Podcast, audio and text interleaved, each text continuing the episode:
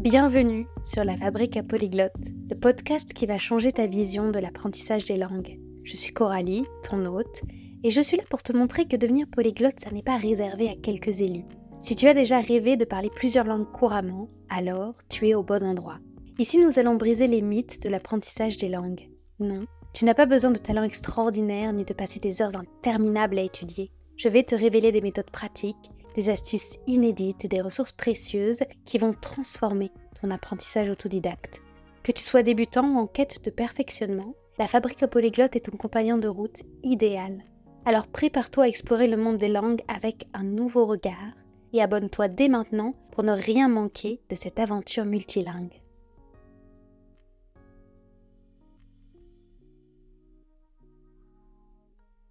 Cet épisode, c'est typiquement le genre d'épisode pour lequel tu vas avoir besoin d'un papier et d'un stylo ou d'un cahier ou de feutre ou même de crayon à papier en fonction de tes préférences.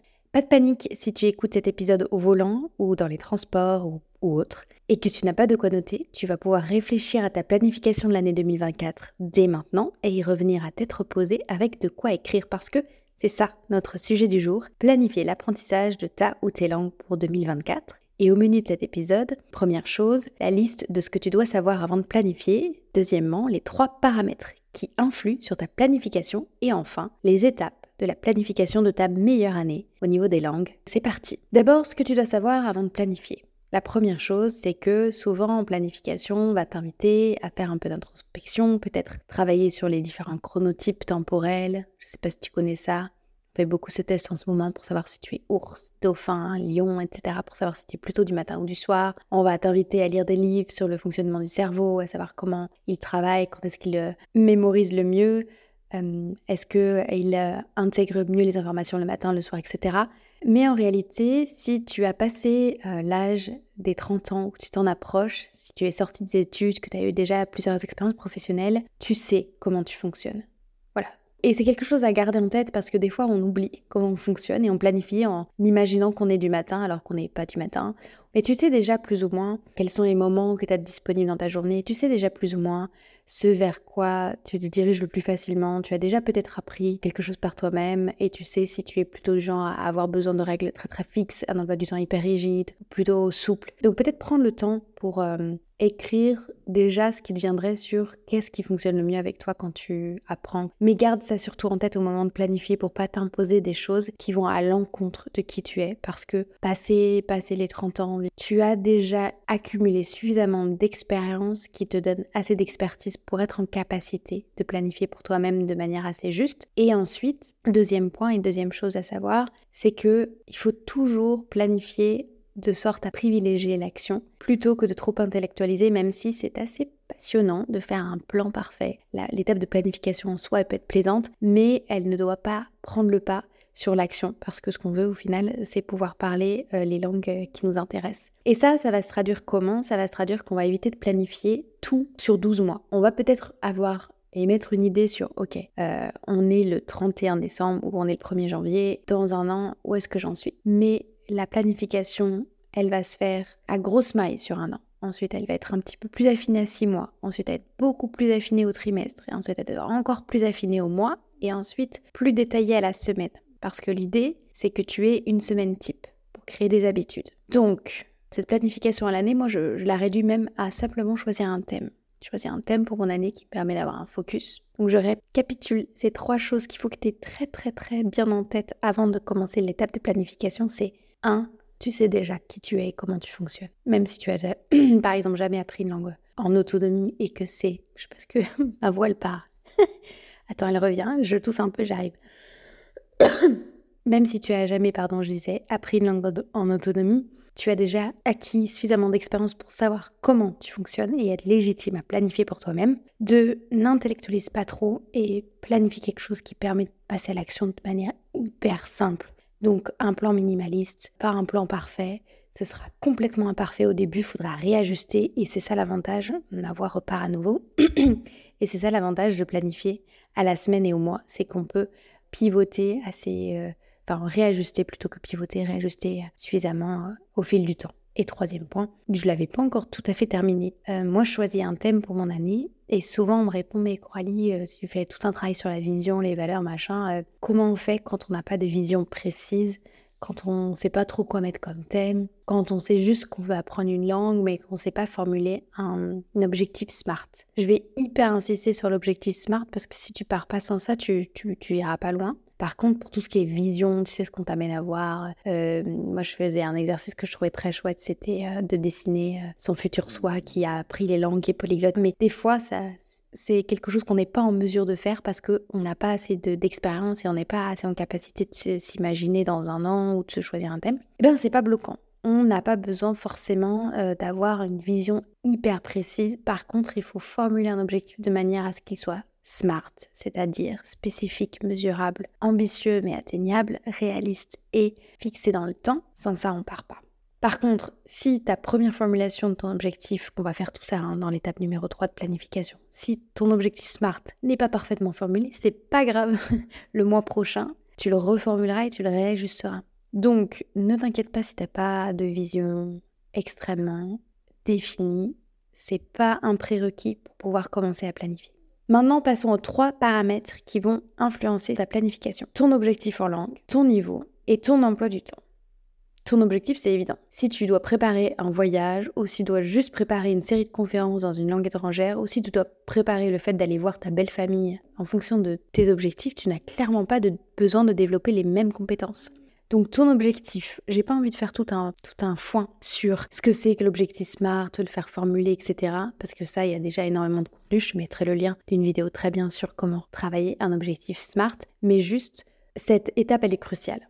D'avoir vraiment en tête, mais qu'est-ce que je vais faire avec cette langue? Et même dans le cas où tu veux le faire juste pour le fun, des fois, on, a, voilà, on apprend euh, telle langue pour le travail, puis telle langue en hobby, parce que c'est un plaisir intellectuel d'apprendre une langue. Fixe-toi un objectif, même s'il est un petit peu artificiel. Pour le moment, tu ressens pas le besoin parce que tu es peut-être dans un élan de motivation. Mais cette motivation, elle est très éphémère, elle est très fluctuante, elle part, elle revient, etc. Donc ton objectif, ça peut être soit de passer un examen, c'est pas l'objectif que je conseille le plus, mais souvent celui que beaucoup de gens font. Donc je sais que c'est peut-être ce à quoi tu penses. Ça peut être de discuter avec telle ou telle personne, ça va être peut-être de participer à tel événement en ligne avec des personnes de cette nationalité ou de, de cette langue. Ça peut être. Et fixe-toi un objectif qui rende concret la chose comme, euh, je sais pas, quelqu'un qui se met au running peut décider de s'inscrire à une course qui aura lieu à telle date et il va y participer avec telle personne et en fait ça te drive, ça te pousse.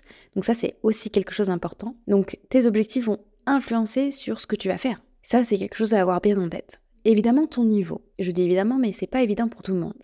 Ce dont tu as besoin à un niveau donné n'est pas ce, qui est ce dont tu auras besoin au niveau suivant. C'est pas quelque chose qu'on a en tête parce que dans le système scolaire, on a plutôt tendance à avoir quelque chose d'assez linéaire. On a notre professeur qui nous donne des exercices avec un livre de grammaire et on fait ça pendant des années et donc on a comme l'idée que bon ben pour passer de niveau A0 à A2, à niveau B2, à niveau C2, finalement, je vais avoir un professeur et un livre de grammaire. Non, Surtout quand on utilise la méthode qu'on promeut hein, à la fabrique polyglotte, qui est la méthode naturelle, qui consiste à reproduire les étapes d'apprentissage d'un enfant, c'est-à-dire d'abord je développe l'écoute, ensuite je développe la parole, euh, ensuite la lecture ou la lecture conjointement euh, à la parole, et puis en dernier point l'écriture. Ça, c'est une lecture du niveau selon la méthode naturelle. C'est à contrebalancer avec tes objectifs et c'est à contrebalancer avec la méthode que toi tu suis. Si par exemple tu as adhéré à un cours en ligne euh, d'un autre polyglotte, lui il va avoir une autre méthode. Donc la lecture de ton niveau, elle dépend pas d'une vérité universelle qui fait que quand on démarre on a tous besoin de faire ça, il dépend de ta méthode.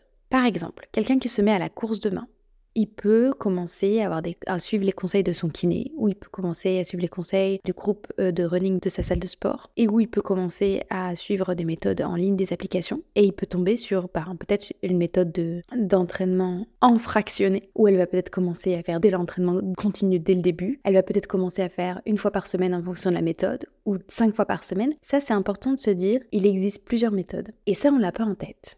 Et qu'est-ce que ça change? Ça change que si on teste pendant des années une méthode qui ne nous convient pas, eh ben on n'aura pas beaucoup de résultats. La recherche montre que euh, les hyperpolyglottes et les polyglottes à succès réussissent quelle que soit la méthode parce qu'ils ont une force mentale et une motivation qui leur permet de traverser et d'aller plus loin avec leur curiosité. On n'est pas tous équipés de la même force mentale, on n'est pas tous équipés de la même détermination, on n'est pas tous équipés de la même curiosité, on n'est pas tous équipés de ça. Donc c'est important d'être aussi conscient de cette méthode. Enfin en tout cas moi je suis quelqu'un qui est plutôt assez conscient de l'impact que peut avoir la méthode, même si encore une fois c'est pas ça qui va tout déterminer. Si tu veux avoir le détail de ce que nous on propose en fonction des niveaux à la fabrique à polyglotte, c'est quelque chose qu'on développe dans le Polyglot Booster. On a une roadmap, on a, ouais, on a une feuille de route qui peut te dire ah tu as besoin de quoi en fonction de ton niveau. Et ensuite, troisième paramètre qui va largement influencer sur ta planification, ton emploi du temps. Tu vas faire en fonction des limites qui sont les tiennes, en fonction de tes horaires de travail, peut-être euh, du temps que tu passes, euh, je sais pas moi, à telle ou telle activité, euh, si tu es un jeune parent ou juste parent, hein, pas forcément jeune parent, du temps que tu dédies à tes enfants. Et si par exemple tu vois que tu as pas beaucoup de temps libre, tu vas peut-être faire des activités conjointement à tes enfants, tu vas peut-être faire des activités euh, conjointement à ton activité sportive. Donc là, il faut que tu sois aussi conscient de tes impératifs, de ce qui peut pas bouger dans, dans ton emploi de temps et ce qui peut être mutualisé. Toute l'étape de mutualisation, on le décrit plus en détail dans l'épisode sur le sport. Je répète, les trois paramètres qui vont influencer ta planification. C'est l'objectif que tu as pour chacune de tes langues et que tu vas mettre en parallèle avec ton niveau et ce que la méthode à laquelle tu auras adhéré t'invite à faire selon ton niveau. Et ensuite, ben, tout simplement ton emploi du temps. Juste prends en compte ces trois choses-là. Quel est mon objectif? Quel est mon niveau? Et qu'est-ce que je vais devoir accentuer selon ce niveau? Et ensuite, qu'est-ce que me permet de faire mon emploi du temps? Ensuite, et maintenant, nous allons passer aux étapes de planification de ta meilleure année de langue. Je vais maintenant lancer une petite musique et on va être parti pour cette planification ensemble euh, de cette année 2024. Plutôt que de la musique, tiens, j'ai trouvé une bande son avec des bruits de cheminée et je t'avoue que comme c'est mon premier hiver sans cheminée, pas que j'ai pas besoin de chauffer, hein, mais on s'est retrouvé pour les fêtes dans une maison sans cheminée, bah j'ai craqué sur les bruit de bois qui craque, justement. J'espère que niveau son, ça rendra bien. Alors, est-ce que tu es prêt? Papier crayon en main ou alors esprit grand ouvert, mais pose aussi souvent que tu en auras besoin. La première chose que je t'invite à faire, c'est de noter ta ou tes langues. Là ou les langues que tu vas impliquer pour 2024. Donc tu commences par les noter sur un côté et juste à droite du nom de ces langues, note ton niveau actuel. C'est l'heure du bilan de départ. Pour créer un plan de route, il faut connaître à la fois la destination et euh, bah, le lieu de départ. Aujourd'hui, où est-ce que j'en suis? Si tu ne le connais pas, prends le temps de t'évaluer. Alors soit avec un test en ligne, si tu veux évaluer ton oralité, c'est-à-dire euh, ton expression orale, bah, fais-le plutôt avec quelqu'un qui sera en mesure d'évaluer cette expression orale, donc un père, un tuteur, un professeur en ligne, ce qui te semble le plus adapté. Sinon, prends le temps de t'auto-évaluer tout simplement en te posant des questions. Pour, par exemple, mon espagnol, je me sens comment pour comprendre à l'oral? Je me sens comment quand je lis, quand je dois comprendre un écrit? Je me sens comment quand je dois parler? Comment est-ce que je me sens quand je dois écrire? N'hésite pas à être précis. Hein. Je suis à l'aise dans tel, pour faire telle ou telle chose. Je suis pas à l'aise pour telle chose précisément. Je suis ok pour parler dans ce type de contexte, mais dans tel autre contexte, j'y arrive pas. Plus tu seras précis, plus ça pourra te guider sur comment je fais pour arriver à destination. Fais ça pour chaque langue que tu souhaites travailler cette année. Si tu apprends qu'une seule langue, c'est cool, c'est facile, tu vas progresser euh, plus vite. Si tu veux apprendre deux langues pour 2024, je t'invite à écouter l'épisode numéro 15 du podcast qui s'intitule Apprendre deux langues en même temps, vraie ou fausse bonne idée. Ça va te donner des clés supplémentaires. Si tu veux apprendre plus de deux langues, comme trois ou quatre, tu devras diviser ton année en semestre ou trimestre selon les cas et répartir tes langues, par exemple espagnol et mandarin pour le semestre 1 et japonais et allemand pour le semestre 2. Euh, c'est difficile pour ton cerveau de pratiquer 4 euh, langues sur le même mois ou dans la même semaine, à moins que tu ne fasses que ça. Si tu mixes entre des langues que tu souhaites vraiment apprendre et des langues que tu souhaites pardon, juste mettre en maintien, c'est-à-dire que tu veux maintenir ton niveau et pas le perdre, tu peux soit attendre l'épisode qui va sortir sur ce sujet-là du maintien d'un niveau de langue, ou alors simplement réécouter l'épisode qui est déjà sorti, le numéro 37 sur le sport, parce que les techniques de mutualisation, c'est typiquement celles qu'on utilise quand on maintient une langue. Deuxième point par rapport à cela, une fois que tu as ton point de départ, c'est de définir ta ligne de mire. Maintenant que je sais où j'en suis, où est-ce que je veux aller? Avant même de formuler un objectif, avant même d'aller dans le détail d'un objectif SMART, juste note, c'est quoi tes envies, ta vision avec cette langue, qu'est-ce que tu veux faire, qu'est-ce qui te motive, soit dans la langue elle-même, soit dans la culture de ce pays. Note un objectif long terme, avec même pas forcément de date. On s'en fout royalement de la formule SMART pour le moment, mais l'important c'est que tu aies un léger sourire qui apparaît sur ton visage au moment où tu écris ça, pour que quand tu le liras ou quand tu le réécriras en début de mois, tu retrouves ce pourquoi qui est important. Ne pas perdre de vue cette ligne de mire, ce focus, ce vers quoi tu tends. Tu pourras éventuellement le modifier, hein, mais jamais le perdre de vue, parce que quand on perd le sens de ce qu'on fait, c'est là où on a tendance à abandonner. Troisième étape ça consiste à retranscrire cette vision, cette vision qui te fait sourire, encore une fois, en un objectif. C'est quoi la différence entre un désir et un objectif? La différence la plus grande, c'est le fait qu'ils dépendent de toi. Tu sais pas si ta belle famille brésilienne t'aimera plus à Noël prochain si tu parles mieux portugais. Tu sais pas si tu auras vraiment ta promotion si tu parles mieux allemand. Tu sais pas si tu te sentiras mieux dans le pays dans lequel tu es en expatriation, mettons la Suisse, si tu parles le suisse allemand. Ça, c'est ta vision, c'est ce que tu désires, c'est pas un objectif. Ton objectif, c'est ce qui se trouve dans ton champ de maîtrise, ce qui dépend uniquement toi. Un objectif, il est aussi mesurable et fixé dans le temps. La question que je t'invite à te poser principalement, c'est si j'atteins ma vision dans 12 mois, ou si dans 12 mois j'y suis hyper proche. Dans 6 mois, où est-ce que j'en suis? Comment ça se traduit dans 6 mois? Concrètement, qu'est-ce que je suis capable de faire dans 6 mois? Donc prends le temps de cette première formulation. Dans 6 mois, dans un semestre, où est-ce que j'en suis? Et cet exercice, tu vas devoir le répéter et redécouper pour dans 3 mois. Ok, si dans 6 mois je peux faire ça, dans 3 mois où j'en suis?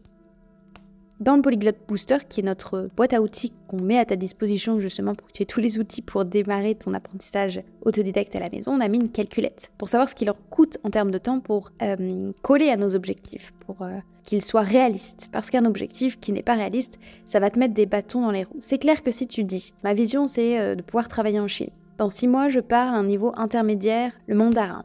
Dans trois mois, j'ai déjà atteint le niveau A2 alors que tu n'as encore jamais pris de cours de mandarin. À moins de ne faire que de tes journées, tu, n'atteindras pas cet objectif. Il est trop irréaliste. Donc il s'agit de considérer aussi toutes les lettres du mot SMART, de cette méthode de formulation d'objectif qui est SMART, le R de réaliste. il y a un nombre d'heures de pratique de la langue incompressible pour arriver à ta vision, pour arriver à cet objectif que tu vas te fixer pour six mois et que tu vas découper en un autre objectif à trois mois. Et si on oublie cette dimension-là et qu'on fixe quelque chose d'impossible, c'est la meilleure façon de se démotiver. Et euh, voilà, ce découpage, c'est l'étape la plus longue de cette planification. Et en même temps, c'est la plus importante forcément.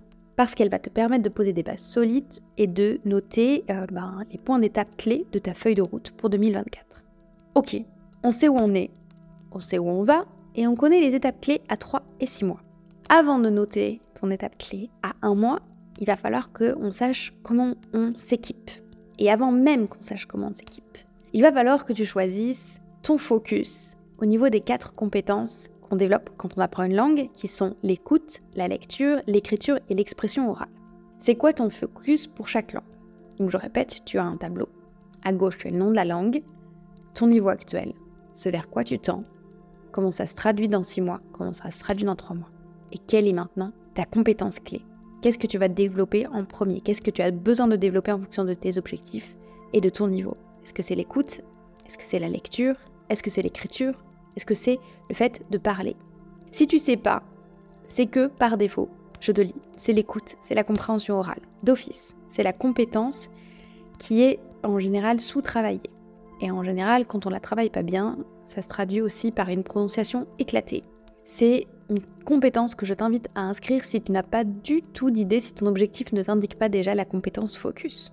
Ok, maintenant on a ton niveau de départ, ta vision, ton objectif à 6 mois, 3 mois et ton focus entre les 4 compétences clés. Maintenant l'étape 5, qui est la plus fun je dois dire, c'est de choisir les outils avec lesquels tu vas t'équiper pour passer de ton point de départ à ton objectif à 3 mois en activant le plus possible ta compétence focus. Par exemple, on imagine euh, une situation. J'ai un niveau B1 en espagnol pour la compréhension orale et écrite, j'ai un niveau A2 pour l'expression orale et A1 pour l'expression écrite. Mettons que je souhaite passer à un niveau B2 à l'oral pour pouvoir, au mois de juin prochain, animer une réunion avec mes partenaires colombiens sur des techniques de médecine alternative. Dans trois mois, je dois être capable d'animer les dix premières minutes de nos réunions mensuelles en continuant ensuite après ces dix premières minutes en anglais. Comment est-ce que je me prépare à ça? Est-ce que je comprends déjà mes partenaires quand ils s'expriment à l'oral? Oui. Alors je continue de pratiquer l'écoute, mais je vais choisir spécifiquement du contenu qui contient le vocabulaire sur ces techniques de médecine alternative sur lesquelles je souhaite m'exprimer pour retenir le vocabulaire et la bonne prononciation de ces mots de vocabulaire clés que je vais devoir utiliser. Ensuite, comment est-ce que je muscle ma capacité à composer des phrases et à parler? Composer mes phrases, je vais pratiquer la technique de journaling qui nous a été présentée par Léa English dans l'épisode de podcast numéro 18. Comme ça, je saurai bien formuler mes phrases. Et ensuite, je m'enregistrerai à l'oral pour m'habituer à les prononcer et pour travailler un début d'expression orale. Voilà. Je vous ai donné cette situation fictive pour que vous puissiez assister au type de réflexion qu'on a à ce point-là de la planification. Encore une fois, la liste du type de ressources nécessaires, c'est quelque chose qu'on a mis dans le Polyglot Booster pour vous donner des idées. Mais en piochant dans les épisodes de podcast, en piochant sur ce que vous trouverez sur Google, vous aurez des idées d'outils qui vous aideront à développer là ou les compétences dont vous avez besoin. Et faites-vous confiance si naturellement vous avez envie d'utiliser tel ou tel euh, support, allez-y. Si au bout de trois mois les résultats escomptés sont pas là, il faudra changer, mais en tout cas aujourd'hui il faut bien démarrer quelque part. À cette étape, on a donc votre niveau départ, votre vision, un objectif à six mois, trois mois, une compétence focus, ou plusieurs compétences, mais à minima une, et une liste d'outils qui va vous permettre de pratiquer principalement cette compétence. Et ça va aussi donner des idées d'activité et votre objectif à un mois, c'est simplement de pratiquer la langue en utilisant les ressources que vous avez identifiées, avec les activités que vous avez identifiées, aussi souvent, voire longtemps que nécessaire pour progresser. Imaginons que je reprenne ma situation fictive d'espagnol. Mon objectif pour les 30 prochains jours, c'est de journaler 15 minutes le matin en espagnol, ensuite de pratiquer l'oral pendant 10 minutes, et euh, de pratiquer ma compréhension orale en écoutant un épisode de podcast pendant 25 minutes pendant ma pause déjeuner et de relire mon journal le soir avant de me coucher. Le tout 6 jours par semaine. Je conseille en général de laisser un jour off naturellement dans votre emploi du temps parce que on a tendance à vouloir tout abandonner si on ne fait pas absolument tous les jours, tous les jours, tous les jours. Donc entre 4 et 6 jours par semaine, c'est pas mal. Et ça, c'est très facile à mesurer. Savoir ce que je fais pour les 30 prochains jours et continuer mois après mois, c'est ça qui va faire de mon année 2024 l'année où je pourrai gérer le plus simplement mes langues. Comment est-ce qu'on monitore ça tout au long de l'année? Personnellement, je fais des bilans à la semaine. Je sais que tout le monde n'aime pas faire un point à la semaine parce que c'est trop contraignant. Le minimum, c'est de le faire au mois. Donc faites en fonction de votre préférence. Soit je fais un petit point à la semaine le dimanche, c'est mon cas, mais quand vous voulez. Soit je fais un petit point au mois. La question à vous poser, ce sera est-ce que je me suis rapproché de ma vision? Oui ou non? Vous allez relire ce que vous avez noté pour votre bilan de départ, c'est important pour ça de le faire le plus détaillé possible. Est-ce que j'ai progressé ou non? Si j'ai progressé, je prends le temps de célébrer surtout. Et si vous ne progressez pas comme vous le souhaitez, si tu n'as pas progressé comme tu le voulais, est-ce que tu sais identifier pourquoi? Qu'est-ce qui bloque? Et qu'est-ce qui pourrait te permettre de te débloquer? Donc à ce stade, tu as réussi à traduire ton objectif trimestriel en objectif pour les 30 prochains jours. Et pour rendre ça encore plus actionnable, l'idée c'est que tu définisses une semaine type et que tu l'affiches sur ton bureau ou que tu l'intègres à ton Google Agenda et t'as plus qu'à te mettre en mouvement pour la semaine qui vient. Maintenant, tu connais ta ou tes langues en jeu pour 2024. Ton point de départ, ta ligne d'arrivée, ton point d'étape à 6 mois, ton point d'étape à 3 mois, ta ou tes compétences focus, ce avec quoi tu vas t'équiper pour développer cette compétence clé ou ces compétences si tu apprends plusieurs langues. Ça va déterminer les activités que tu vas faire et les activités et le temps à y consacrer à ces activités pour les 30 prochains jours, c'est ton objectif mensuel et ça définit ton emploi du temps type. Donc là, tu as tout ce qu'il faut pour affronter 2024 en étant assuré et en capacité de réadapter ton plan. Et j'espère que tu en es content, Merci d'avoir écouté cet épisode de la Fabrique à Polyglotte jusqu'à la fin. J'espère sincèrement qu'il a été enrichissant pour toi. Si c'est le cas, j'ai une faveur à te demander. Pour soutenir notre communauté polyglotte grandissante, pourrais-tu prendre un instant pour attribuer 5 étoiles à ce podcast sur ta plateforme d'écoute et le partager autour de toi? Ton soutien, c'est la clé de la longévité de ce podcast. Je te remercie chaleureusement pour ce geste et en attendant notre prochain rendez-vous, je te souhaite d'incroyables conversations en langue étrangère, mais surtout, reste curieuse, reste curieux.